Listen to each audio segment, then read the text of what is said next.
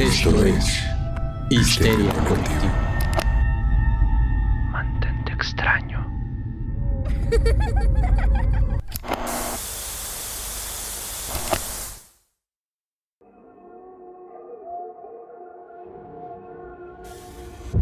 cuerpo te das la alegría y cosa buena. Dale a tu cuerpo alegría, Macarena. ¡Eh, Macarena! ¡Oh! Esto es Histeria Colectiva. Sé bienvenido al espacio entre los espacios. En esta frecuencia radial y el efecto Kirlian que te ha traído y manifestado frente a nosotros eh, nos tiene muy contentos porque vamos a poder llevar todo el terror a tus oídos. No, no, no le muevas a tu aparato radial. Definitivamente estás en el camino lejos de casa, en el camino en el espacio entre los espacios. Y nada más se va a diluir alrededor de ti el escenario que tienes para que llegues a Carcosa con el rey de amarillo. Yo soy Fernando Santa María y me da mucho gusto darles la bienvenida a una emisión más y quiero presentarles a la mesa reñoña que está con nosotros esta noche en audífonos de colores, eh, con el micrófono morado más parpadeante de toda la región. Ricardo Medina, Ricardo, ¿cómo estás? Ay, me tocó mi primero. Qué padre. Muy bien. ¿Y tú, mi carnalito? Qué bueno. Ya te avisaron. Hoy te, hoy, te, hoy te llega bono en la quincena. No, hombre. Ya cagó el águila. Te, te van a dar un pavo. Pero muy bien, muy bien, carnalito. Gracias por la introducción. Adelante con el doctor y nuestro invitazo. Ay, el carnalito me debe sentir tanto en una oficina Godín y en alguna parte de su pantalla se manifiesta el hombre, el mito, la leyenda, tomando la taza con café más pesado de esa zona de Carcosa. El doctor Braham, doctor, ¿cómo está? Hola, ¿qué tal? Buenas noches, días, tardes, ama- atardeceres, amaneceres, estíos. Eh, sí, si se preguntan cómo me gusta el café, efectivamente la respuesta es negro. Como tu magia. Como mi magia, como mi alma, como mi corazón.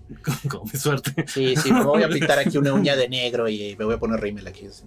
Pero bueno, el punto es, si se preguntan dónde me pueden encontrar y cómo me pueden convocar, siempre consideren café. Uf, uf, excelente. Eso estaría en tu ofrenda, ¿no? Café y mandarines. No, Excelente. mandarinas te las, te las voy a aventar a la jeta si me das mandarinas, güey. Qué bueno que no dije cañas, esas duelen más. a mí pónganme carnitas, yo no voy a bajar por un par de mandarinas pedorras, dice.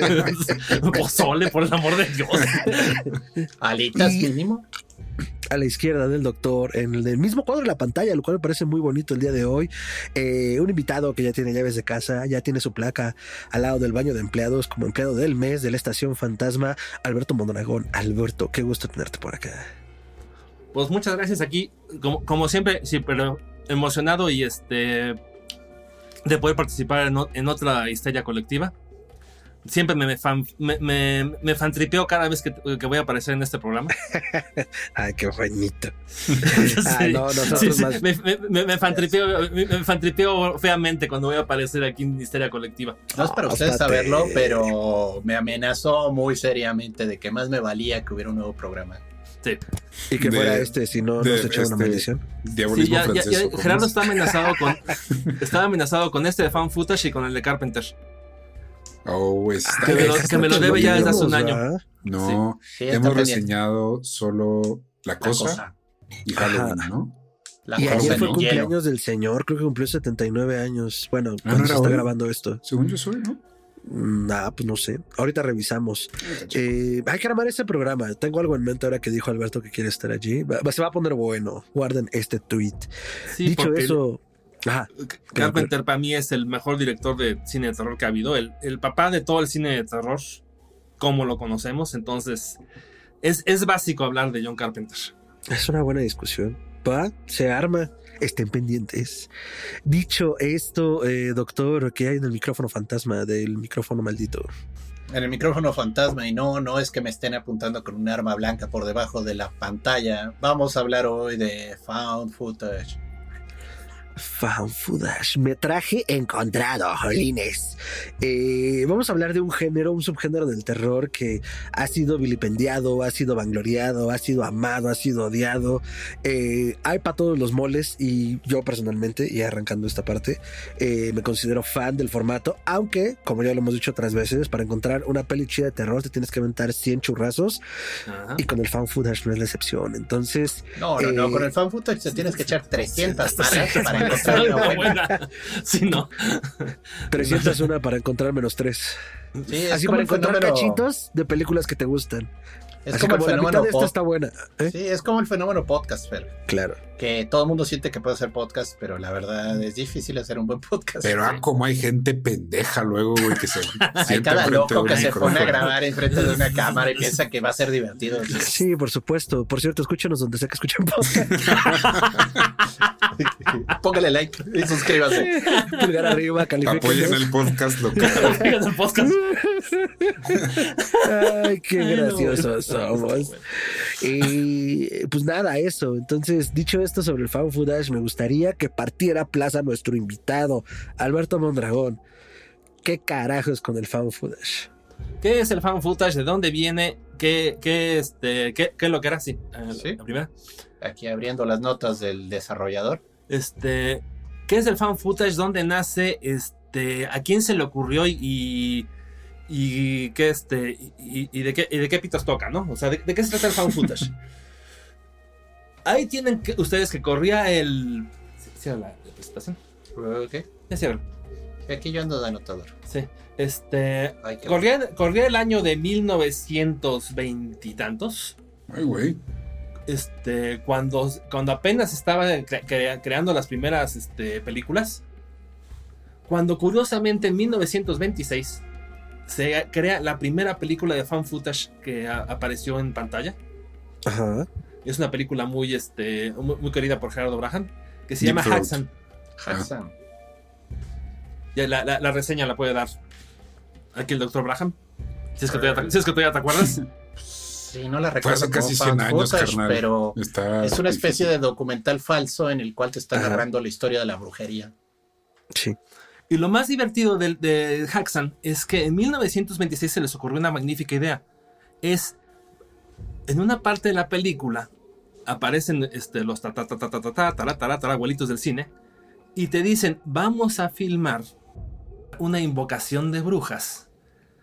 De, eh, de ¿cómo, cómo, le hacen las brujas para invocar al demonio, ¿no?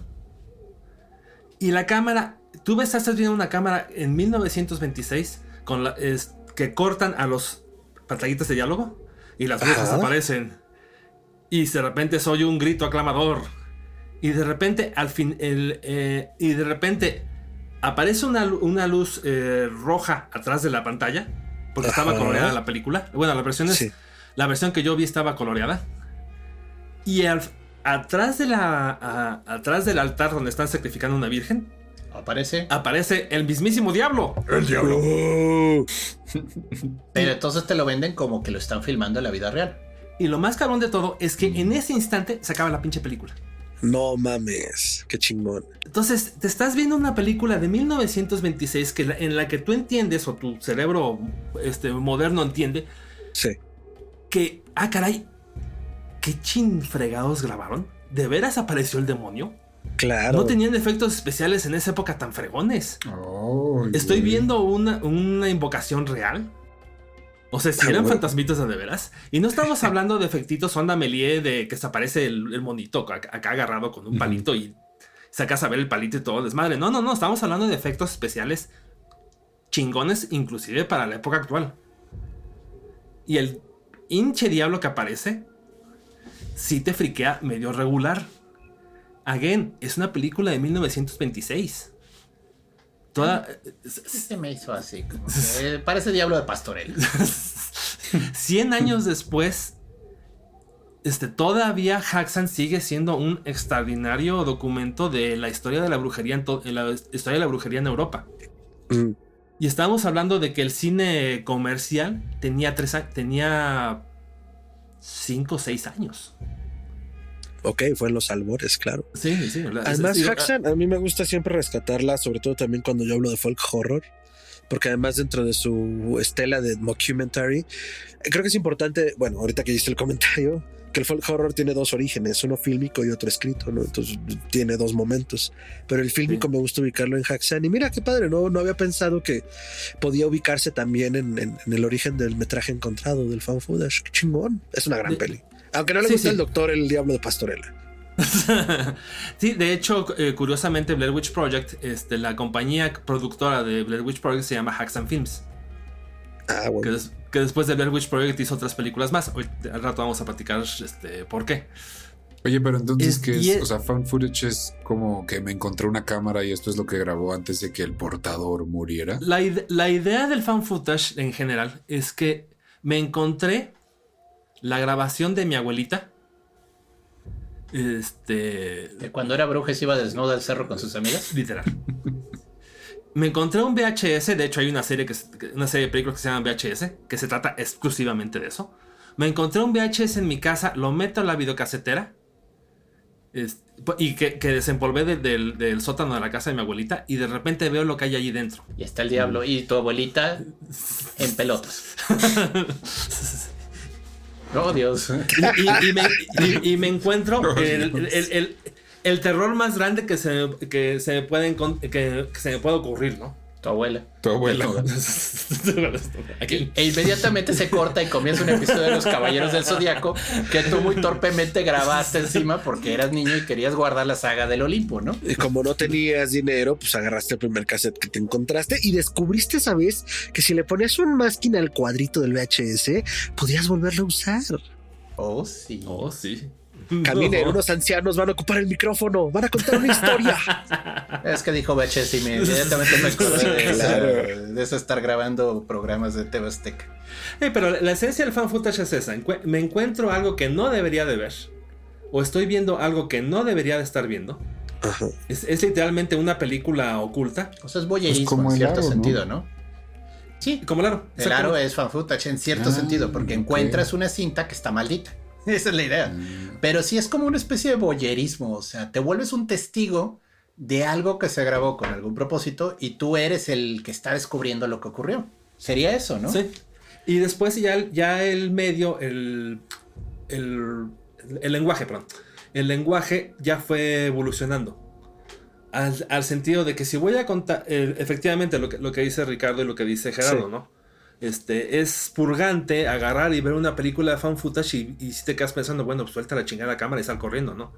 Claro. O, o te, tra- o te traga el monstruo, o te traga el monstruo, ¿no? Porque el que graba no hace nada, dice. ¿Por qué, por qué el que graba no apaga la luz y sale corriendo? Entonces, y Sí, sí. el- el- la esencia del fan footage, la esencia de las películas malas de fan footage, que son muchísimas, es precisamente esa. ¿Por qué demonios el güey que trae la cámara no sale corriendo y manda la cámara a la fregada? Y las películas muy buenas de fan footage son exactamente lo contrario. Es la cámara está allí porque tiene que estar allí. Claro. Porque hay algo que contar, porque hay algo que ver. Probablemente O sea que- para, nuestra, para nuestra generación, eh, nuestra generación de, de ochentera y noventera, esto Ajá. no es tan evidente. Pero si estamos hablando de los 2000 esto ya es exageradamente evidente. Y, es, y es- es terrible, ¿no? O sea, el, el ejemplo, el mejor ejemplo es la película Talk to Me, que eh, la, la acabamos- la acaban de reseñar ustedes y es la mejor película de terror del año pasado. Con mucho. La primera secuencia de Talk to Me es una, un hijo Ah, sí, de las lo- películas de Found Footage. Que lo subió al Instagram el video de... El, el hermano se baja, del se baja del coche y tú estás viendo al hermano caminando hacia adentro de la casa Ah, sí, sí. que está buscando. Es que la acabo de ver hace, Sí, lo del hermano. hace tres días, entonces me- me- la tengo muy acá en la cabeza. Muy fresco. Llega el muy fresco, gracias. Este, llega el hermano, tira la puerta, saca al hermano que está poseído por la mano. Y, el, her- ¿Y qué es lo primero que hacen todos los chavos que rodean al, al, al- a este, al chavo que lo está rescatando? Lo están grabando. Grabar. Sí, sí, sí. Lo están grabando. Y, y Talk to Me, de hecho, nace, la película de Talk to Me nace, porque los- el director vio un video en el que estaban en una sala como la que, está en la, la que sale en las películas. Ajá. Este, una de las chavas se le pasan las drogas. Una chava de las con las que están, que están ahí sentadas se les pasan las drogas y está teniendo convulsiones. Y en vez de ayudarla, Todos la graban. todos la Todo graban. está grabando. Sí, pues eso aparenta cuando están viendo los videos al inicio de la película, los videos de Instagram, parece que están teniendo una convulsión. Y ya después te enteras que es la mano. que, que es la mano. De hecho, de hecho, como bien apuntaba Gerardo en, en, esa, en, esa, en ese podcast, efectivamente Talk to Me es una película acerca de las drogas. Sí, Hay una red. sí, sí, Es sí. una, es una analogía total de, de- de las drogas. Pues sí. Nunca fume crack espiritual. Mala idea. ¿Por qué no? Ah, verdad, no, perdón, hay una película sobre eso. Sí, en general a mí, digo, ahorita conforme vamos avanzando con las películas, además los, los, los hitos como del género, eh, si bien es obviamente un género que es noble con los realizadores porque es de bajo presupuesto, eh, pues eso también implica cierta inventiva, ¿no? No es nada más agarrar la cámara y salir corriendo. Ya hablaremos y seguro el doctor se quejará amargamente de la cámara borracha en exceso con justa razón. Pero, Sí, pero sí. la verdad, o sea, esa cercanía que te da más allá de un basado, eh, basado en hechos reales, sino de te estoy poniendo en la acción, creo que es en gran medida como lo que te puede generar gran atracción y al mismo tiempo mucho más Aina Newken que una película en un formato convencional, ¿no? Entonces, O sea, yo soy muy fan que- del fan footage. O sea que esto en literatura podrían haber sido las novelas que se basan en contra un diario, ¿no? Ándale, Como- carta encontrada, ¿no? Como la historia de Arthur Gordon Pym, o sea que solo te sobrevivió, solo encontramos este diario que narra toda la tragedia y acaba de una manera que dices, what the fuck? De Sí, hecho, claro. el- este, unos estudiosos del fan footage este, comentaban precisamente eso. Nuestra forma de ver el mundo es una... for- eh, no, eh, visualmente es, es- es el formato cinematográfico. Pero el fan footage es el formato epistolar. ¿De dónde viene el, el- el- el formato epistolar? De Drácula. De Drácula. La única novela buena de Bram Stoker es- está contada. eh, está, bueno, y las ratas en el, en el desván, todos los demás son. Uh, fuertes declaraciones, aquí va a empezar una guerra. No, no, O sea, no, no entre nosotros. No Ahí entre tengo una que estoy haciendo un esfuerzo de leer, que no he leído, pero sí he oído que es malo. El señor tristemente Sí, a ver. fue One Hit Wonder, el señor Bram Eso, eso, me quitaste las palabras de la boca. Ver y si se acuerdan de Drácula, Drácula está contada de forma epistolar. Sí. Sí. Igual Este, Frankenstein, ¿no? La primera parte. Y Frankenstein, ¿Cómo? la primera parte, Pero también ¿cómo está que de- de- Ah, ¿qué cartas. significa epistolar? Claro. cartas de una persona a otra y de algún modo tú te Ah. vuelves testigo porque la carta sobrevive. Que sí era algo común, ¿eh? O sea, la gente sí guardaba cartas y tú 20 años después podías leer del chisme de tus abuelos este, cuando el abuelo se fue a la guerra. Yo Yo acabo creo de que leer todavía- Frankenstein Ajá. y sí está como medio difícil decir, bueno, ¿a poco sí se acordó al pie de la letra de todo esto, güey? No mames, yo escribo una carta y no me acuerdo la mitad de lo que estaba pensando en ese momento. Yo escribo en WhatsApp, güey. No me acuerdo. no me acuerdo. Sí, Gerardo me manda un canal de, de fan footage y no me acuerdo. Ya, no, güey, grabamos al rato. Ah, se me olvidó la liga, espérate. Ah, ¿Y ya. cuál es la Ah, liga? Dice. este. Ay, algo les iba a decir, ya se me olvidó. Epistolar, Drácula, Frankenstein. Sí, incluso Lovecraft, digo, siendo quien era como muy. "Ah, es que la literatura este inglés está pasando por un mal momento. Yo la voy a rescatar. Era mi amigo cineteco de Nueva Inglaterra. Rescata el formato, ¿no? La llamada de Cthulhu, y varios relatos están escritos de esa forma, ¿no? Hola, te voy a contar cómo me volví loco. Entonces, eh, claro, pues, pues, en eso se basaría de manera literaria. ¡Qué bonito! Sí, es- el- y lo más y, y un hecho que es muy interesante, para mí se me hace muy muy interesante es que yo tengo varios amigos que no son fanáticos del género, pobrecitos. Este, y para ellos las películas, las únicas pinches películas que les están dando miedo, miedo de verdad, que salieron de la película friqueados y no, no poder dormir y este de, de casi vomitar. Vacaciones del terror. Este, ¿cómo se como Vacaciones de terror. Aguante René Cardona. Vacaciones de terror tiene un lugar muy alto en mi lista de películas porque es la peor película que he visto en toda mi vida. Está mala que es buena. Es- Buenas declaraciones, ¿eh? Porque hay cosas muy malas. o sea, neta, mi lista de IMDb tiene 3200 películas. Y la película más mala que he visto en toda mi vida es Vacaciones de terror. O sea, imagínate qué tan mala es. Bueno, ok, pero perdón, te interrumpí. Desde que la película que los asustó al punto que necesitaron atención psicológica después. ¿Cuál Es, fue? es- el- el- uno de mis amigos me dijo que cuando lo fuimos a ver al cine fue Blair Witch, Blair Witch Project. Esa no asusta.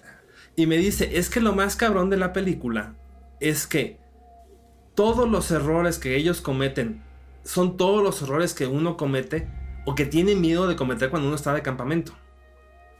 O sea, estar Ah. perdido en el bosque, encontrarte la pinche casita embrujada en el bosque, no poder salir del bosque, no poder orientarte, que te aparezcan cosas bien pinches feas adentro del bosque, son todas las cosas que a un campista le aterran. O sea, no, no, hay, no hay nada más horrible que lo que estoy viendo en pantalla. O sea, déjame adivinar. Le gustó ir de campamento. Sí, claro. Ok, eso explica su miedo. Ajá, o sea, es que va muy ligado como con algo que me podría pasar a mí, güey. O sea, si yo voy a chacharear al tianguis, pues compro películas en VHS porque soy ese mamador. Y pues, güey, me puedo topar una que esté embrujada, güey. Pues, eh, o sea, ah, ok, qué miedo, porque eso me podría pasar a mí. Y creo que es Sí. muy fácil acceder a eso mediante este género, ¿no? Sí, de hecho, sí Ajá. acaba la del aro, la original. Bueno, la versión gringa acaba en que la protagonista deja en un tipo blockbuster, obviamente no ponen la cadena, pero pues así como antes, anaqueles y anaqueles y Ujú. anaqueles de cajas con películas, mete ahí la película, casual, Claro, porque Al lado esto de- te podría pasar a ti. uh. al lado de la risa en vacaciones, ¿no? Sí.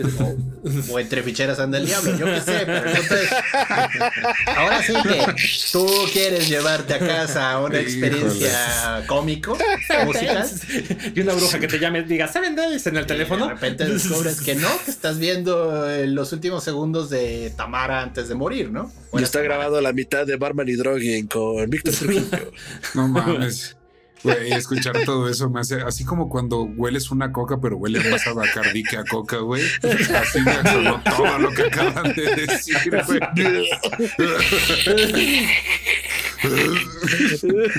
Sí, y Ricardo lo, lo puso muy bien.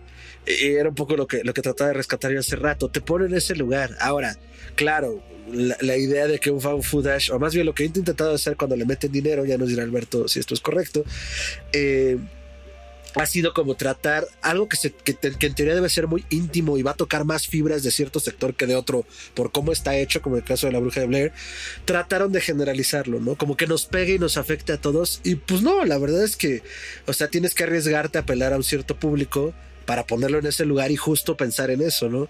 Que era lo que yo les comentaba en varios programas anteriores, no me acordaré ahorita cuáles, pero por ejemplo en Hereditary, que apelando a un terror más psicológico en su momento que trajo esta nueva ola del horror, pues era más por lo emocional y lo psicológico que por lo paranormal. Entonces yo siempre vendí Hereditary como la película de donde el mayor temor es que tu mamá no te quiera, pero con toques brujiles, ¿no?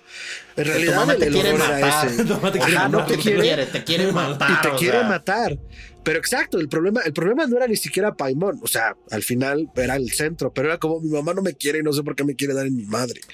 No sé si fue porque decapitaste a tu hermana. Quizás eso puede causar. Te puede ayudar un poquito. Puede causar O sea, sí. fricciones familiares, ¿no? O sea, Bueno, pero el punto es que nos ponían en otro lugar más allá de, ah, no mames, sí están bien locos los slashers. Bueno, ¿quién tiene hambre, no? Ya se vuelve más íntimo y el Es- found es- footage, pues, pues sí apelaba a eso, ¿no? Esa es la Pero- gracia. El, el- el- la otra película que quería comentar es Rec. Y, y, bueno, estoy hablando de, de Rec porque es la película que yo creo que todo el mundo ha visto. Y quien no la ha visto, este, pues búsquese otro canal. y póngase a ver. Que bueno, eh, eh, Ponga- póngase a ver. eh, mi defensa solo recuno, ¿eh? Este, Rosita Fresita. o- A ver, o- o- eh, eh, eh, a ver, no te pongas tan mamado. O sea, recuno. Rec uno, sí. Recuno, no, no me he echado las cinco versiones después y que la, la versión de la novia, la versión del camarero La de la boda, buena. la versión del, este, del barman, o sea, porque de veras pues, es, del mismo pinche evento, pero contado como por 500 personas que todos curiosamente traían un maldito celular y estaban así. No mames, y- ¿sabes cuál y- es la y- peor película que yo he visto del tipo, güey? Las de actividad paranormal, pero es que salieron como Ah, ocho. bueno. Bueno, Qué pinche actividad paranormal. Es un ejercicio en desastre esa película. O sea, todo lo que no debes hacer para Invocar un demonio. joder a un fantasma. O sea, para así, para rascarle las bolas al tigre, literal. Así, eh, eh, eh. Este tonto lo hace en la ¡Mica! una. ¡Mica! es es que ni siquiera como- vi la uno, güey. Vi así de que las siete en el No, cine. es que por también tú, mal. Güey. No, te metes la a la fiesta a mitad de la, de la peda. O No, sea, no, ya la que todos bien la Pero es que, pena, güey, es que ni siquiera, o sea, ni siquiera dices como, ah, güey, está mala por los efectos o el guion, güey, no pasa absolutamente nada. Es una cámara en un cuarto, güey, que nomás va de un lado a otro, güey, y no pasa nada, no hay actividad. ¿Cuál actividad? No pasó nada.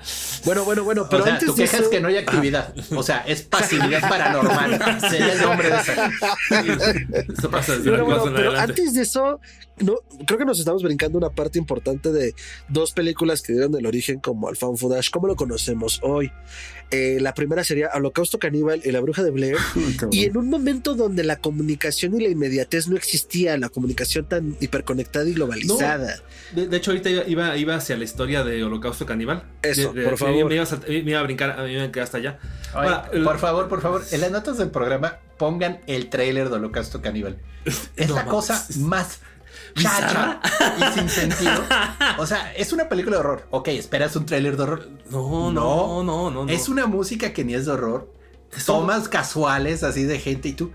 ¿Y dónde está el miedo? O sea, se ¿Qué llama Holocausto Caníbal. aquí? Yo espero mínimo un unga bunga así con el hueso atravesado aquí, ¿no? No.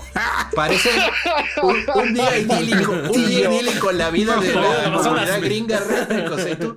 No, ¿Por qué se llama. Holocausto Caníbal? Es adrede ese tráiler, o sea, ese- es el tráiler más que te causa confusión. Es y un que- documental.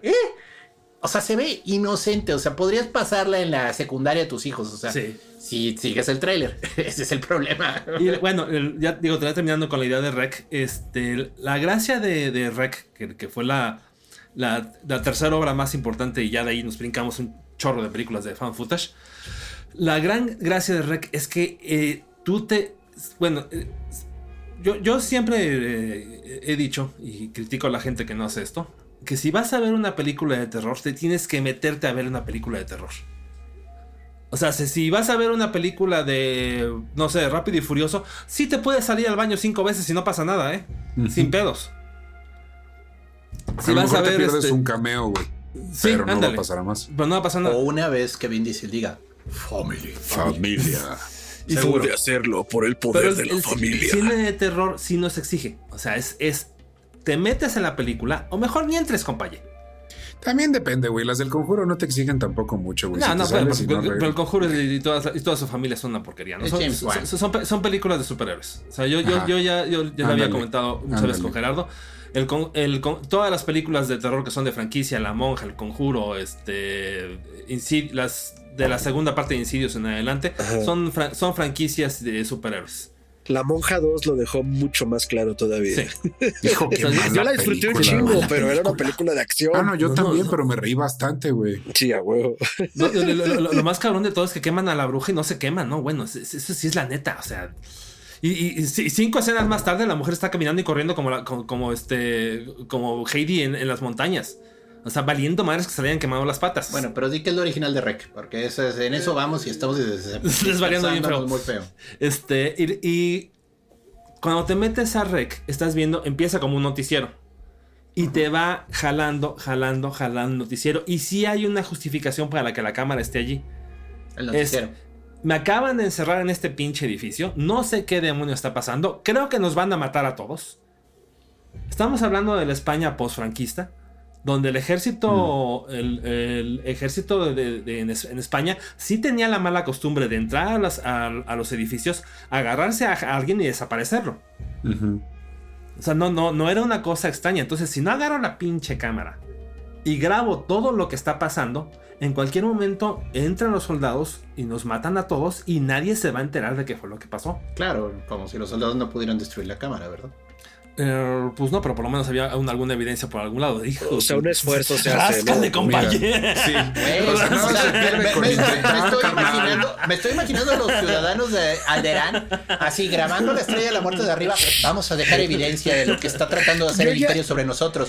Acaba de llegar una estación ¿sabes espacial que misteriosa. Sí existió una línea así, güey. Por supuesto que existió una línea en la Estamos- que Han solo eh, fue a rescatar una mamada así de Estamos a punto de ser invadidos por el imperio. Miren, acaba de llegar su nueva estación espacial. Oh, ¿qué está pasando? O sea, ¿de qué sirvió el registro? O sea, Yo lo único polvo, que o sea, entendí fue que si hacemos exploración ur- urbana un día, Gerardo va a entrar al edificio y se va a colgar. Va a decir, no, a la verga, ya me cuelgo. Güey, esa es la mejor respuesta de mi hermana ante todo, güey. Estábamos viendo una. Sí, güey, dice, estamos viendo una serie, güey, de terror y dice, ay, no, yo ya me hubiera matado, güey. Bueno, en los primeros dos episodios lo dijo diez veces, güey. Y le digo, esa no es la solución a todos tus problemas, verga. Güey, yo estaba jugando, qué pedo. En, en esa premisa Sí, sí, viene sí. una de las películas de horror de este año que si puede estar muy bueno, puede ser una verdadera basura, habría que verla. Se llama El Juego del Fantasma. No sé si han visto los avances, está interesante. No. Es un reto viral de Instagram. Se trata de esto. Métete a una casa y escóndete de los habitantes de la casa. Vive dentro de la casa como squatter Ay, güey. y que nunca se enteren. Ese es el reto viral. Y Bueno, está lo, chido, divert- está chido. lo divertido del reto viral es que este chico no sabe y se mete a una casa embrujada. Y está Ay, jugando, está jugando escondidillas con el maldito fantasma. No mal. Ah, está chido. Está O sea, chido. es el fantasma del fantasma, o sea, literal, o sea, la idea se me hizo tan original que Oye, dije, y, y el fantasma ya bien cagado. Ya, cabrón. Ya. jodido, hay un fantasma en esta casa y no soy yo. Soltándole groserías. A ver, hijo de tu puta madre. Por el poder de la cuarta vertical. Con una cacerola el fantasma está, "Ah, ya, güey. Por el poder de la cuarta vertical te mando a chingar a tu madre. Y llega Beetlejuice a espantar a los vivos, ¿no? Alguien llamó a un espantavivas. Ay, no mames. Que, ¿Y, y cómo se qué llama? Y, lo, y lo más entretenido de- del fan footage, retomando precisamente el comentario de Gerardo, que bueno que lo hizo, es que esto que acaba de platicar Gerardo es real. ¿El Instagram? No, no, no. O sea, sí ha habido muchos casos de casas en las que una persona iba, se va al trabajo a las 9 de la mañana, regresa de trabajar a las 8 de la noche. Y durante todo el día había un squatter viviendo en su casa. Oh, No, sí. hombre, no mames. Sí, de hecho, Sí. cuando Gerardo lo planteó como reto de Instagram dentro de la ficción, fue como a huevo. Eres un- una persona tan acomodada que te hace el lujo a jugar, a hacer un reto, jugando a ser pobre. Es como, verga. No mames. y estamos Pero, hablando wow. de que Sí, esto ha ocurrido claro. en, en- en- en la, en la vida real. vari- no una vez, varias veces que han agarrado, o sea, el, el libero que está atrás de Rich tiene, ¿cómo se llama? Allá atrás tienes un vagabundo viviendo, de- que tiene Ajá. viviendo ahí tu casa desde hace tres años. Como en el te- techo, si ¿no? se- si se te desaparece la leche del refri, es porque ese güey se la está tomando. No mames, justo yo traigo un cable perdido, güey. Cállate, lo voy a chapar todo, güey. Es que el, el vato que vive ahí tenía una presentación en su trabajo, güey. Tiene un podcast, güey. el cable que le faltaba para Donde nos arrancar, critica a nosotros, ¿no? Este, no, es un poco así ya el punto de como el hermano gemelo de Bart, ¿no? O sea, que llevaba años viviendo Ah, en sí. el ático Sí. y nadie sabía de él y así como, ¿eh? Y, y esa, esa es la gracia del fan footage. O sea, está- estamos viendo algo que a mí me podía ocurrir. Sí. que estoy acostumbrado a ver en las noticias y que por esa razón me da miedo. O me meto al bosque y me pierdo de la manera más cuyella que puede haber. Más pendeja. O más pendeja. Sí, fue lo que yo pensé. Soy yo. Soy ese. O estoy, busca o estoy buscando algo a fuerzas. eh, eh, o, o sea, estoy buscando algo para espantarme a fuerzas y por fin lo encuentro. Oh, sí, sí puede pasar. ¿eh? Que, que- que también ha ocurrido mu- este, muchas veces, ¿no? El, el- el- el hecho de... Es parte de la historia de un corresponsal de guerra, ¿no? O sea, un corresponsal de guerra va a, a un lugar donde hay matazones y muerte y miseria humana. Y se mete allá propuesto para... a- a- a- yo, yo no creo que ningún corresponsal de guerra se haya metido para ver miseria humana. Sino para poder contar una historia. Hasta que la ves. Y te la cuentan. Entonces sí tiene una justificación el fan footage, no, no es nada más porque se me ocurrió. Y esto es lo más importante yo creo que del género de terror. El género de terror tiene que ser forzosamente un género subversivo. Forzosamente. Si no es subversivo es el conjuro. O sea, Estoy si no es... con eso. Si, si no te voy a contar una historia, si no te voy a hacer que dudes de tu misma existencia, si no te voy a hacer que te preocupes por algo que, que vaya mucho más allá de lo normal, entonces no es una película de terror, es el conjuro. Es este, o es un slasher mal hecho. Y eso nos lleva a Holocausto Caníbal. Ok. ¿Qué es lo que nos lleva a Holocausto Caníbal? este. El fan footage tiene brincos. ¿Por qué tiene brincos? Porque el lenguaje tiene que evolucionar. Y en segunda, porque las técnicas de, de documentalis- de- del, del documentalismo tienen que. Del, de cómo del lenguaje cinematográfico tienen que evolucionar. Sí. Por eso vemos brincos en el, en, en el fan footage. O sea, no es que hayan producido The Blair Witch Project y al año siguiente hayan hecho la siguiente película buena de fan footage. No. Nos tardamos 10 años en que, en que hicieran la siguiente película buena de fan footage. Y después de que hicieron la segunda película buena, pasaron otros 10 años para que se hicieran la tercera. Y son brincos. Y algunos no muy afortunados. No, y la, la mayor parte son muy malas. pero muy, muy malas. Y desde Es- 1900... Es como jugar rayuela. Sí, y desde 1920 no hay, no hay nada, nada de fan footage. No hay nadie que tome una cámara y diga, voy a contar la historia desde el punto de vista como si yo estuviera viendo desde la, desde la pantalla. Hay por ahí una película que se llama Peeping Tom, que sí trata de retomar un poquito la técnica. La ventana indiscreta. La ventana indiscreta probablemente, que estamos viendo a través de un telescopio la, la- la casa del vecino. Parodiado por los Simpsons también. Uf. Gran, gran Es- parodia, la neta. Y en 1950, 1960, ah, están haciendo la idea de hacer documentales muy chingones de la naturaleza y de este y del mundo en general. Ajá. Y se los encargan a Richard Attenborough y a David Lynch. Como Sí. referencia, Richard Attenborough es el viejito que sale en Jurassic Park. Y David Lynch está loco. No, es este, es, es- es- este es el David Lynch, es el otro David Lynch. Ah, otro David Lynch. Ok, menos el, mal. que quiso, el que hacía, Sí, el que hacía-. El que hizo Otro Thomas. Jefferson. el, el que, hizo- el que hacía Lawrence de Arabia. Ah, ese David Lynch. Ok. Sorry, parece que el nombre es más común de lo que yo pensé. Sobre todo en este medio, ¿no? Más que nada. Y lo que hacía David Lynch, eh, este, Richard Attenborough es hacer documentales de la naturaleza hiper chingones. Entonces llegaba al África y decía, esta es la África negra. Vean a los pajaritos volando. Vean a los elefantes volando. ¿Eh? Vean este... bueno, el, el- el- el- elefantes corriendo, perdón. Qué bueno que los elefantes no vuelan, Alberto. No va como la hora. bueno. No habría paraguas para eso. Vean a los elefantes corriendo, perdón. Disculpe usted. Vean elefantes corriendo. Vean a las tribus africanas en sus. En sus este. En su hábitat en su natural. hábitat natural y sus Claro, rituales. Sí, eran- claro, efectivamente claro. eran medio racistas, pero pues era una época medio racista. ¿Medio? Eran medio racistas. ¿Medio? Llegan, Racista y medio. llegan los 60 y obviamente hay una contrapropuesta a eso. Y aparecen una serie de documentales que se llamaban Mondo Kane, producidos por italianos, que decían, Oh. en vez de contarte lo más bonito y lo más chingón y lo más nice, te voy a contar todo lo más pinche y más feo que me puedo encontrar en todo el mundo. Claro, el ojete. He aquí el hombre con la llaga más purulenta de la historia. Mira, Ciudad No, este. ¿cómo se llama? De hecho, el. Ahora, y, y es también el ¿qué, mismo... qué- qué se trae con esa? No mames, tranquilos, viejos. Porque hablan del viejo terruño así. O, o este. o- y en ese momento acuérdense que estaba ocurriendo la guerra de Vietnam. Entonces, la cámara que había servido para contar historias muy buenas, con, estar, historias muy realistas, historias que no te afectaban tanto, ahora está mostrando los horrores de la guerra. Oh. Entonces, Ya es eso algo ya, no, más cercano. ese ya no me gustó, ¿no? Ajá, ajá. Entonces aparece Mondo Kane y dice, en vez de que el documental te, te, te documente, te documente, valga la redundancia, este, puras cosas nice, ¿qué tal si contamos puras pinches cosas feas? Entonces, se ¿Sabes qué van, a, se, van, Hay, hay público para eso, ¿eh?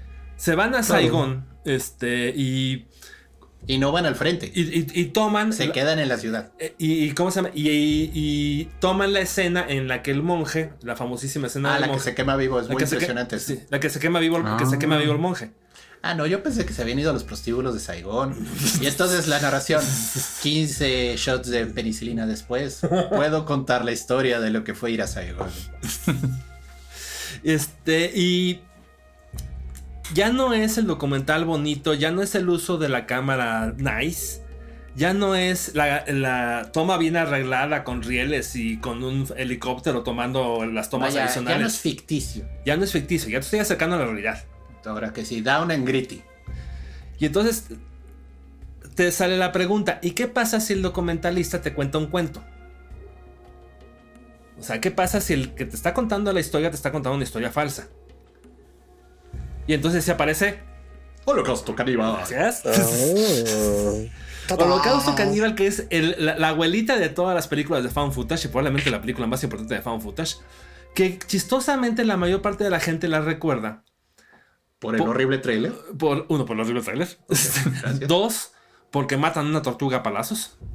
No mames. Sí, no, es mal pedo. Es- Este, ¿Cómo se llama? Este, lo curioso es que en Occidente y en nuestras mentes civilizadas, eso, eso le llamamos crueldad animal.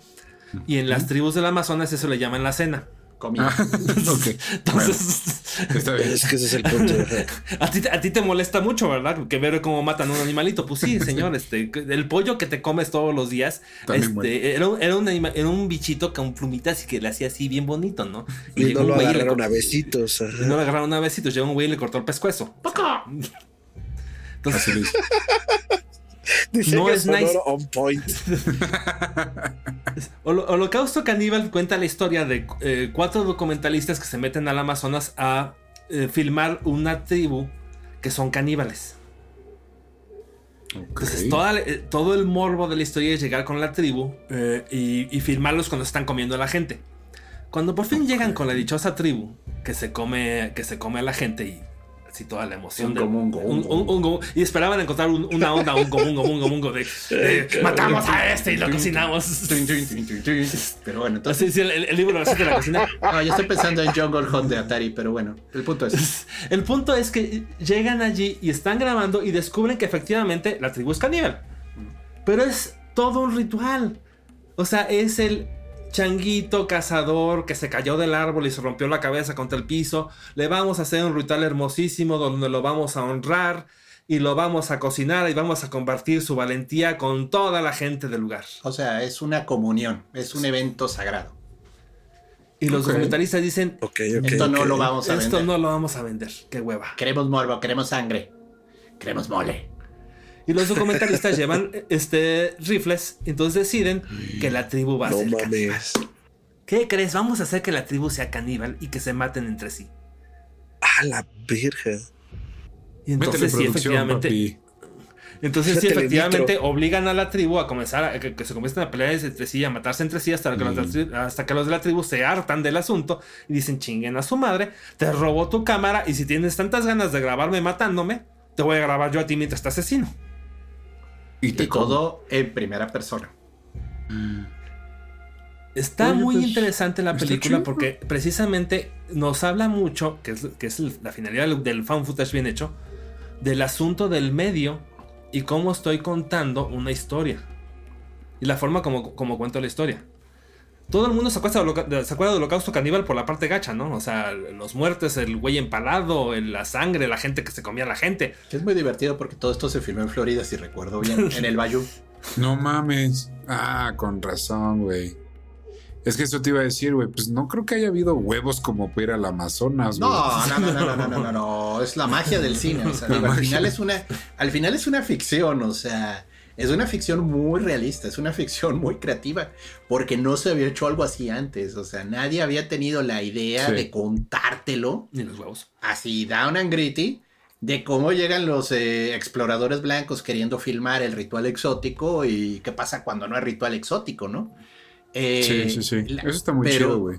Pues sí, sí. Digamos que es de esas películas que escandaliza gente. O sea, la película causó revuelo en Estados Unidos. ¿En qué año salió? ¿En los 60? En 900, ahí, ahí están en mis notas. A ver, abramos las notas mágicas del ¿Y señor sabes qué, güey? Me está, me está transportando un poquito. Hay un. Ah, pues sí. también como una serie documental bastante. eh, X, pero cool. De cómo se hizo el parque de Disneylandia, 80. güey, el primero, ¿no? Y entonces, justo el primer, la primera atracción que te cuentan es el Jungle Cruise y cómo Disney tenía esta obsesión por los documentales, güey. De hecho, si mal no recuerdo, él financió y produjo muchos de esos documentales como Sí. en África y así se lo quiso traer a su parque. Pero Entonces, sí me completamente suena como la época, güey. O sea, Claro, claro. ficticios, redecorados. No es de los 80, es de 1980 la película. Ah, órale, ok. Y, este- y estuvo tan cabrona la película que el tribunal, este, la- cuando la presentaban en un festival de cine, el tribunal este, judicial de Italia mandó a llamar al director y le dijo, a ver, ven, acá. Ven, papito. Queremos hablar contigo. Queremos hablar contigo. Me llama Oye, mucho la atención tu Llama filme, mucho la atención tu pinche película. Este, de casualidad no grabaste un snuff film y me estás vendiendo Tortura. tortura, neta. O sea, no, no, no, no me está, no, no son este, No es torture porn. No, no son. No, no es que. No, no me estás este, enseñando cómo torturaron y mataron a cuatro documentalistas. Ah, se Le la levantaron una demanda por obscenidad. Le levantaron, levantaron una demanda por, por andar grabando gente muerta. Y en Italia. Y en Italia. La cuna del guiano. Wow. O sea, sí estuvo gruesa, muy gruesa la cosa. Después se pa- me pasó después con otra película que no voy a mencionar su nombre porque es una porquería. Este. El código da Vinci. eh, Qué tonto eres. Pero es que sí es una porquería. este. O sea, si eso no está discusión, pero. Entonces- Pero no es una obscenidad, que es lo que está diciendo Alberto. El, el caso es que eh, Diodoro Donato tuvo que presentar a los actores en el, en, en el tribunal y decir, mira, era un Aquí actor el güey, vivos". ya está vivo. La magia del Sí. cine.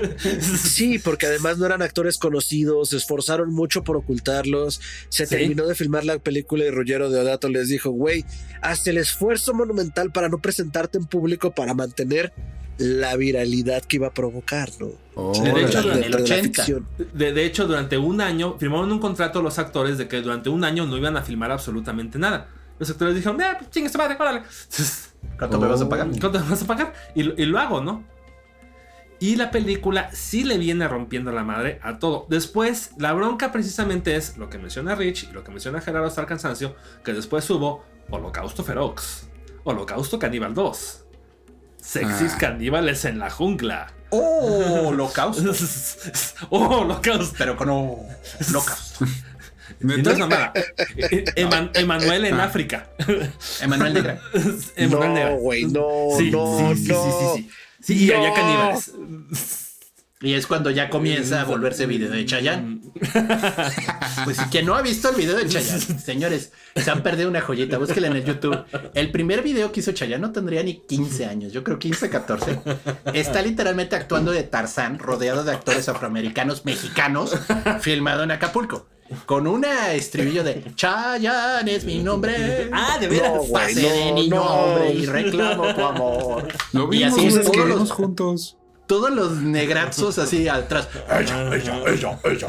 Cosas, cosas que hace Dios cinco minutos no sabía y que no necesitaba saber y ahora no sé qué hacer con esto. Y que se volvieron rancias y viejas al minuto de salir al aire. O sea, sí fue- Terminando de grabar esto, vamos a verlo todos juntos, se joden. Güey, ya Bueno, lo viste, entonces- lo vimos juntos. Sí, es no tan malo que Se vale la pena verlo de no nuevo. puedes olvidarlo en la vida. está bien duro el Alzheimer, perdón. Sí, bueno, pero el punto es, sí, provocó eso. O sea, digamos que el Black Exploitation tuvo una segunda vida Oh. en la cual Sí, caníbales. creo. el canibalismo se volvió lo de hoy. ¿Estás entonces diciéndome que esta película es directamente responsable de Piratas del Caribe 2? Prácticamente. Prácticamente sí. Oh. Este, eh, eh, eh, fuera de broma, este. Muchas de las películas que vemos hoy, hoy en día de, de el, el cuento del caníbal y el Amazonas y Ajá. chalala, sí, la, la abuelita de todas esas es Holocausto Caníbal. Pero es Sobres. desinformación. O sea, bueno, Claro. si ves la película con Es cuidado, te das cuenta que es que es, es que el horror y la sátira van de la mano bien duro. Te están es bien- muy cerquita. es un género complejo, porque aquí, siguiendo lo que Alberto explicó, estos documentalistas están satirizándolos en este deseo de lograr la verdadera africaneidad. Mm. Están este, inventándola, o sea, para que la gente compre el boleto y vea el documental, ¿no? Sí. Pues sí. Órale. Y, y era una crítica directa a la, a la forma como estaban haciendo los documentales. O sea, no, no estés contando esta historia. Mamadas. Eh, Esa historia tan bonita, ¿no? Esta O sea, perfección. Esta perfección, ¿no? Este, el- llega el hombre blanco y viene a educar al hombre negro. Este, las, el, otra vez, vuelvo a lo mismo. Agarro una tortuga a palos y me la como. ¿Qué hay de malo en ello? En, en- en nuestro mundo, eso es este. eso es una cosa horrible. En África se llama la cena. Yo no veo problema en- en, en- agarrar una tortuga a palos si me la voy a comer. Ese es el punto. Sí. Si es mi comida y es eso, o pasar hambre toda la noche con las tripas rugiéndome, sorry, tortuguita. Es- eres tú o yo. O sea, y esa es la ley de la selva. Y curiosamente, las leyes que impiden la tortura de animales en, en el cine Comenzó de ahí. vienen de esa película. No nos broma. Mira qué interesante. Porque antes la industria del cine en Hollywood Mataban mataba a los caballos de unas maneras brutales. Cada Ay, vez que chillaba. cada vez que un vaquero, o sea, una escena del vaquero de piu, piu, Ajá. piu, que el caballo se cae con el vaquero, normalmente lo que hacían para lograr esa escena, le amarraban la pata Sí, al caballo cierto. y dejaban al caballo correr. Y entonces obviamente la cuerda se tensa, ¡poc! el caballo se rompía su patita y el jinete, bueno, era doble, se, se echaba la vuelta de carro perfecta, ¿no? Eh, pero se murió el caballo. Después de eso tenés que sacrificarlo. Hollywood en la época del cine de vaqueros mató caballos que dio gusto, o sea, y nadie Nadie dijo, nada. y, Y nadie, dice nada. hace nada. Hasta, hasta que de plano te lo pongo en una película en tu jeta y te digo, güey, cuando matas a un pobre animalito, lo torturas y se siente de la chingada. Y si lo vas a hacer nada más por fines de explotación de tu película, neta, Qué vergüenza. Fuck you y recontra fuck you. fuck you y motherfucker. contra fuck you. Exact- exact- Come exactamente. Qué divertido que la gente se molestó más por la tortura de la tortuga que por la tortura de los pobres seres. Que la gente, güey, que les fueron a Porque sí revolotear puedes creer que a la tortuga la torturaron, no puedes creer en el fondo que torturaron a los humanos. Ajá. Mm. Sí, suena Wow. lógico. Es, es como las películas de perritos, ¿no? Sí.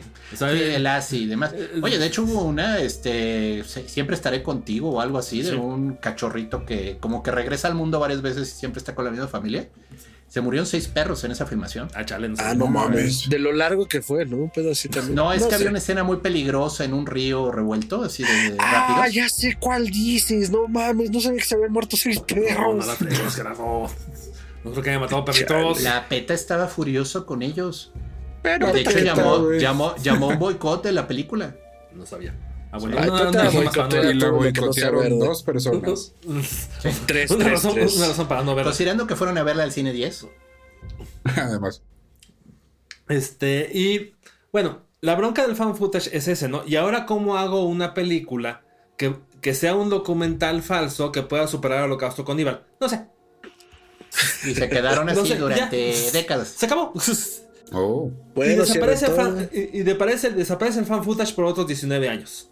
ok. Sí hubo más películas, sí, chafas, mal hechas, X. este, mal contadas, totalmente X que no tienen ninguna importancia. Y entonces nos llega el pinche milenio. Ya valió queso todo el asunto. Se acabó el mundo. Se acabó el mundo, ya, ya val- valimos. Verga. val- claro. Toda la humanidad ya valió madres. En, en resumidas cuentas, este año se acaba la humanidad. Punto. Tan tan. Según la Biblia. Según, anda, según la Biblia, en el año 2000 se acababa el mundo. Y sí había una ansiedad real en todo el mundo. Para acabarla de Sí. fregar. En ese mismo año, en 1997, una compañía que Pero se llama no- Netscape agarra y hace una cosa que se llama navegador. Ah, Y el Ajá, navegador sí, sí, sí. sirve para que las imágenes y los textos se puedan poner en pantalla a través de- este medio que se llama Internet y lo puedas transmitir a todo el mundo y hacer páginas web en un formato que se llama HTML que es estúpidamente sencillo de programar. Y entonces comienzan a hacer las primeras páginas web. acabo O sea, de leer Safari, una historia tan es. divertida de eso. De una serie de magos del caos que precisamente estaba comenzando el internet. Hicieron la invocación de un demonio que No. Tiene descripción de araña gigante. Y le dieron el internet para que fuera su dominio. Porque lo que querían es que el internet se prosperara. O sea, había habido intentos antes. Estaba el ARPANET y había el Arch y Verónica, chingaderitas que pues eran entretenidas, pero eran muy bultosas, muy bulky, muy difíciles de manejar. Y estos que pues algo les sabían a la computadora y andaban muy metidos en eso, dijeron, esto sí va a pegar. Y entonces cuando iban a comenzar los, eh, los eh, web domains y todo eso, invocaron este demonio para que fuera el que hiciera que prosperara la World Wide Web. Web de telaraña, por cierto. Datos inútiles de un mago. Ok. Y en 1999, este, estábamos en, en una época en que los primeros noticieros comenzaban a aparecer en Internet. Había contadas páginas este, en, en Internet. Alibaba vendía fregaderas que se vendían en Asia. Inútiles. Inútiles, totalmente inútiles, pura basura este, de 5 pesos. Igual que Ajá. Temu. Y terrenos en Yucatán. Y No, tiempos compartidos en Cancún. No, La página web de no. Alibaba tenía por lo menos 40 anuncios uno arriba del otro. No Había, este, ¿cómo? te metías a una página y para que viera los anuncios a fuerzas, brincaba el anuncio de la pantalla. Sí, claro. Eh, Los famosos pop-up windows que, que ahorita ya están prohibidas en casi todos los navegadores. ¿Eh? No, no, es que no tiene una idea de esa época. Fue, fue, fue, eso sí fueron periodos oscuros, o sea, es, una época macabra, donde las páginas tenían música a fuerzas. Alguien pensó que era divertido ponerle musiquita MIDI, porque además era MIDI. Era MIDI. MIDI así como videojuego chafa Atari, o sea, y unas animaciones hiper chafas en GIF de flamitas, de dijo y todo en negro con letras púrpuras, Ah, sí. violetas para joderte la retina. Ajá, que no, No, se no, no. veía, no. sí, no mames. No, no, no, no quieren Ah, haber con, estado y ahí. con unos GIFs girando de unas estrellas Sí. al revés, ¿no? Sí, yo ahora sigue como Elrond en El Señor de los Anillos. Y Yo aunque- estuve ahí, Gandalf. Y aunque ustedes no lo crean, la mayor parte de los periódicos no estaban en internet porque no querían estar en internet y porque este medio es una fregadera y porque si cualquier güey puede escribir una noticia y colgarla en internet, ya valió que eso todo el periodismo. Por lo tanto, ningún periódico serio se va a poner en internet. Bueno, Proteccionismo. mentira no era. Míralos cómo están los serios. No mames, Sí. qué horror. Chillando. Este, y en ese, en ese, en ese, estábamos en ese inter cuando aparece una pinche página web, que fue la primera página viral de toda la historia de internet. Club Penguin. Bueno, probablemente ha habido- haya habido otras, pero la, la- la- la página viral en toda la historia de Internet, en la que te cuentan que cinco chavos se metieron a un bosque y se los cargó la bruja, eh, literalmente. Así fue una gran campaña, ¿eh? O sea, esa, esa campaña, nadie había usado el Internet, parece broma, pero nadie había usado el Internet No. para contarte una historia falsa y promover una película de ese modo. Pero no te estaban contando que era una película, te lo estaban contando en serio. Sí. Sí. Como esto es lo único que sobrevivió y te pasaban un pequeño pedacito del video, ¿no? Y tú, no mames. Y pasaba- te pasaban 10 segundos de la película y toda la página web te contaba historia de estos chavos. Que estos chavos han venido a la escuela, que estudiaban en tal escuela, que se metieron adentro del bosque, que no los han encontrado. Por favor, ayúdenos a encontrarlo. Fueron tan cabrones que pusieron el 1800. Have you seen me? Sí, Sí. el 1800 real de la policía del- de la ciudad esta para, que, para ver si los podían encontrar. Obviamente la ciudad ya luego colaboró y dijo, "Man, pues pon- vamos a poner un chingado 1800 nada más de la bruja de Blair. Nada más para Na- Nada, más- nada más para, para que- para- para que la gente pueda llamar a este teléfono y con- le conteste una grabación. Porque tenemos 150 mil llamadas al día. Y la gente lo creyó. Y, y- y la, y la gente, bueno, lo creímos todos. o sea, no, no- no es que la gente lo creyó, lo creímos todos. Porque no había ningún otro marco de referencia, no había nada. La cara de Gerardo de todos, ni que fuéramos docena. Hasta entre los perros se razas, o sea, perdón. Ahora. Ahora, malora. Primero despotricando contra Nesa, luego ¿no? esa gente que se cree en las campañas virales. Y la bronca era que en realidad no tenías ningún otro marco de referencia. O sea, no había manera de encontrar No, a pues los no. actores. La IMDB apenas estaban haciendo. El. Vaya, la IMDB tenía creo que 5.000 películas dadas de alta. Wow. Sí me parece Mm. un chingo incluso para la época. Ajá. Las, los, los sitios de las películas eran así. Oye, güey, acaba de sacar una, el sitio de la película. ay, ¿Cuál era la película? Titanic. De, de Tontonic. Y te metías- www.titanic.com. Y Sí, te claro, metías y todo, te, te fantripeabas espantosamente. Y cuando te metías a buscar el, el- el proyecto de la bruja de Blair, te encontrabas una página que, que narraba la historia de la. de, de la. de los, de los que hicieron la, de la película. Y después, tres meses después, aparece otro sitio que se llama La Bruja de Blair. Y te metes a ese sitio de la bruja de Blair y te cuentan todo el folclore, toda la historia de la bruja de Blair, cómo ya se había cargado a cuatro o cinco chavitos, los reportes de la policía, los recortes de, de los periódicos. Y estamos hablando de una época en la que no podías hacer fácilmente un, un fact check. Sí, no existía ese. Oigan, esto es falso. Y no existía ningún, este, no- ningún youtuber te- que te dijera, esto es una campaña de desinformación ni nada por el 10 estilo. mentiras sobre la bruja de Blair. Te las explico en 10 minutos. Ay, qué horror, cómo odio esos. No, videos horribles. No, lo peor es Ah. que te echas 5 minutos de nada. Te dan paja durante 5 Sí. minutos y luego los otros 5 de un chinga te cuenta todo. Pero ¿Por qué Es la horrible. campaña de la bruja de Blair no es tan cierto como todos creen? ¡Chinga Mucho, mucho se ha hablado. Ay, no, no, no. Ahora, lo más divertido de todo es que sitios serios, los primeros sitios de noticias que aparecieron, espe- específicamente Yahoo News, es que era Yahoo News, fue lo que me quedé pensando. El Sí. único sitio de noticias en el internet que existía era Yahoo News. y Yahoo News no sabía qué hacer con la noticia. O sea, es, es neta, no podemos comprobar que esto sea falso. Porque lo han guardado bien, o sea, no es cuento. Han contado, o sea, lo están es- haciendo tan bien que no hay confirmación ni negación No de que esto sea verdadero.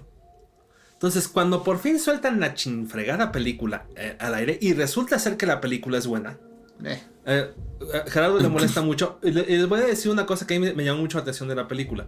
Le molesta su éxito. Este, cuando, tranquilo. cuando, cuando alguien edita, cuando alguien agarra una, este, una maquinita de edición, tú lo que haces es que eh, editas por intervalos. ¿Por qué edito por intervalos? Dos razones. Uno, porque la- nuestro cerebro funciona a base a ritmos y si no le pones ritmo a nuestro cerebro, nos hacemos pelotas o nos da asco o le perdemos interés. Claro.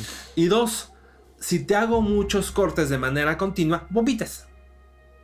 Así de fácil. o sea, Oh. si a una persona agarras una cámara, la pones para arriba, la, la mueves para abajo, la mueves a la derecha, la mueves a la izquierda y haces eso en repetidas ocasiones, la persona que lo está viendo vuelve el estómago. Tan, tan. Chequen irreversible si tienen duda de ello. Tú estás viendo la bruja de Blair y vas contando 1, 2, 3, 4, 5, 6, 7, corte. 1, 2, 3, 4, 5, 6, 7, corte. Así, el intervalo perfectamente bien medido. Ahí te das cuenta que es una película y no es un documental de, la- de un caso de la vida real. Ah, ¿Y sabes los por qué es, güey? Porque toda la campaña empezó en 1997, güey. 7 y 7, 14, 4 y 1 son 5. 5 números del diablo. Entonces, mujer, casos de la vida real es fan footage. La Rosa de Guadalupe es fan footage. La campaña les funcionó tan bien y la película está buena. O sea, que, que realmente sí te friqueaba y sí te asusta feamente la pinche película. Que comienza a jalar una cantidad de gente impresionante y hasta la fecha es la película más exitosa de toda la historia del cine. En jóvenes. comparación, presupuesto de hacerla contra ganancias. O sea, lo que pasa es que hacerla fue ridículamente barata. Estos chavos, digo, la verdad, le dieron a la beta de oro. Eh, se consiguieron actores que estaban comenzando, o sea, todos con disposición de, bueno, vámonos a ir barato, porque esto suena interesante, te compro el proyecto. Todo el equipo que usaron de filmación lo, compraron en un Radio Shack, en un lugar No, así. era en la escuela. No, lo regresaron. Ah, O sea, compraron las videocámaras y las regresaron. Las tiendas de campaña fueron a un Home Depot, las compraron y luego las devolvieron. Porque en Estados Unidos puedes hacer esas payasadas. sí, el punto está sí que en realidad la película salió asquerosamente barata. la o sea, película costó. Redoble de tambores. Los actores, por cierto, no han vuelto a trabajar en toda su vida. Ni. Este. Ni. eh, Eduardo Sánchez y, y Mitnick no volvieron a hacer ninguna película en toda la historia porque ya no tenían necesidad de volver a hacer ninguna película en toda su vida. Sacaron la lotería. Porque la película costó 350 mil dólares y recaudó 380 millones de dólares. No mames. Sí. Es una Y todo- Y las regalías de la película las agarró una compañía que se llama Haxan y las agarró, si no me equivoco, la abuelita de Blumhouse. Y ya. No me acuerdo, No, me acuerdo, quién, fue, sé, no me te acuerdo quién fallo. fue la, la- la- la compañía que distribuyó la película. Y la mayor parte de las regalías de la película se las entregaron a los dos directores y a los actores de la película, que se volvieron Tomaron el dinero y salieron corriendo. estúpidamente millonarios con una No sola película. Sí, ese es Oigan, este, perdón, na- nada que ver con el programa, pero no tienen ganas de hacer una película. Nos vemos en el Ajusco. Vamos a perdernos. Vamos a meternos a la casa de un narco. A ver, No qué pasa. mames, A ver qué qué pasa. pedo. A ver qué Oye, esa sucede. sería- una películas buena que trama de siempre película. así como El exorcismo de Emily Blair, son de esas que siempre escuchas como de, no mames, esa película está cabrona, güey. Pero apenas ahorita me dieron ganas de verla. O sea, con su No la descripción ya vea. dije. No, va". no, no. Mire, les voy a contar mi versión de la bruja de Blair. O sea, yo entiendo el mérito de la Se las Blair. voy a arruinar en este momento para que no pierdan hora y Gerardo media. Graham les va a decir No, por no, qué no. debes de ver la bruja de Blair. Tranquilos, tranquilos. Voy a tratar de no revelar el spoiler, pero la verdad es que la película peca de lo que es. Al querer definirse como un género de filme encontrado. Entonces, todo es con handicam, así las Ah, cámaras ok. viejitas. Y cuando el personaje corre, toda la cámara corre. Ujú. Cuando el personaje oye un ruido atrás de él, hace un paneo así a toda velocidad para checar quién lo está siguiendo y obviamente no hay nada. Porque la película es puro terror psicológico. O sea, Sí. sí, efectivamente, hay algo en el bosque. No saben qué es. No te muestran qué es. Te hay un folclore ahí de la bruja que la casa, que le hacía no sé qué a los niños, pero ese no es el punto. El punto es, la película es desesperante porque el modo en el que aquí me está explicando que todo está muy bien hecho, pero mi discusión es esos paneos de cámara borracha a mí me dieron mareo. Quita Ah. el miedo. La película no me asustó ni un carajo. Yo nada más estaba contando el tiempo para que acabara la maldita película y salirme porque estaba mareado, mareado como quien se va en una carretera de sierra en un autobús lleno de pollos. Y así Ay, nomás está sacudiendo de ese modo. Sí, güey, pues es que también tú, carnal, te echaste como 20 kilos de alitas antes de entrar al cine. Pues lógico, güey. Pues lo dirás de broma, pero también estaba a reventar la maldita sala y me tocó hasta adelante. Entonces también, madera. también Ay, no, güey, güey. fue, fue una experiencia horrorosa. La película se me hace un buen intento, gracias chicos. Échale más ganitas. Eso yo les habría dicho. No sé, mano, ¿eh? Esto de estoy hasta adelante te ha quitado muchos puntos, ¿eh? Pues Sí, güey. la verdad, odié cada instante de esa película. Luego la vi en video porque dije, ok, tengo que darle una oportunidad. Odié cada instante del video porque me acordé de todo lo que vi y dije, Me acordé que estaba hasta adelante y valió. ¿eh? La, la- la película vive de su hype. O sea, fue una película que causó este expectación y la gente iba a ver qué chingados era.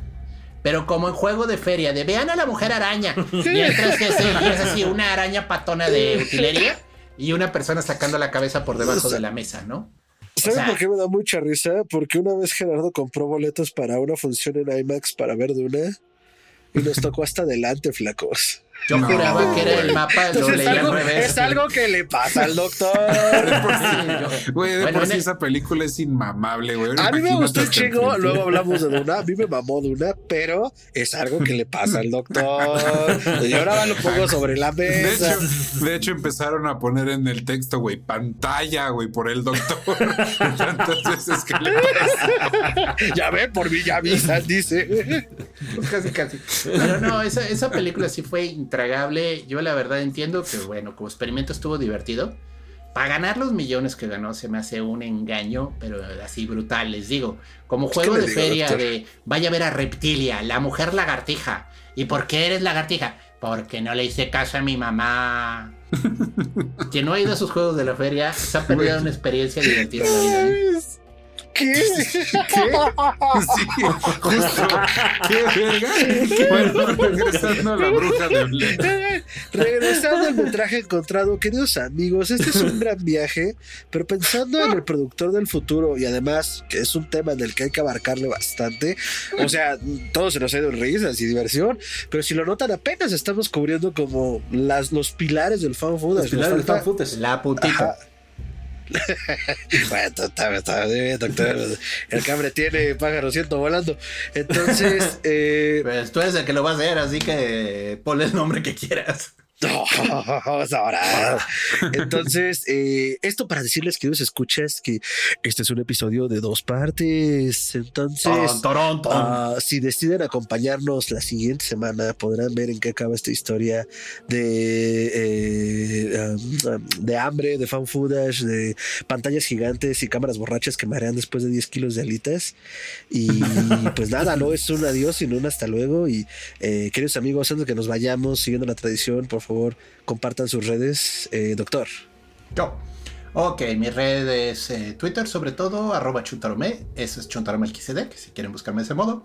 Ahí es donde tengo más participación, ahí es donde comparto memes de gatito más. Eh, en Facebook tengo una fanpage que es Gerardo Graham, esa también, pero es para compartir sobre todo este, pues avisos y notas del programa y cosas así. Excelente, doctor Ricardo, redes.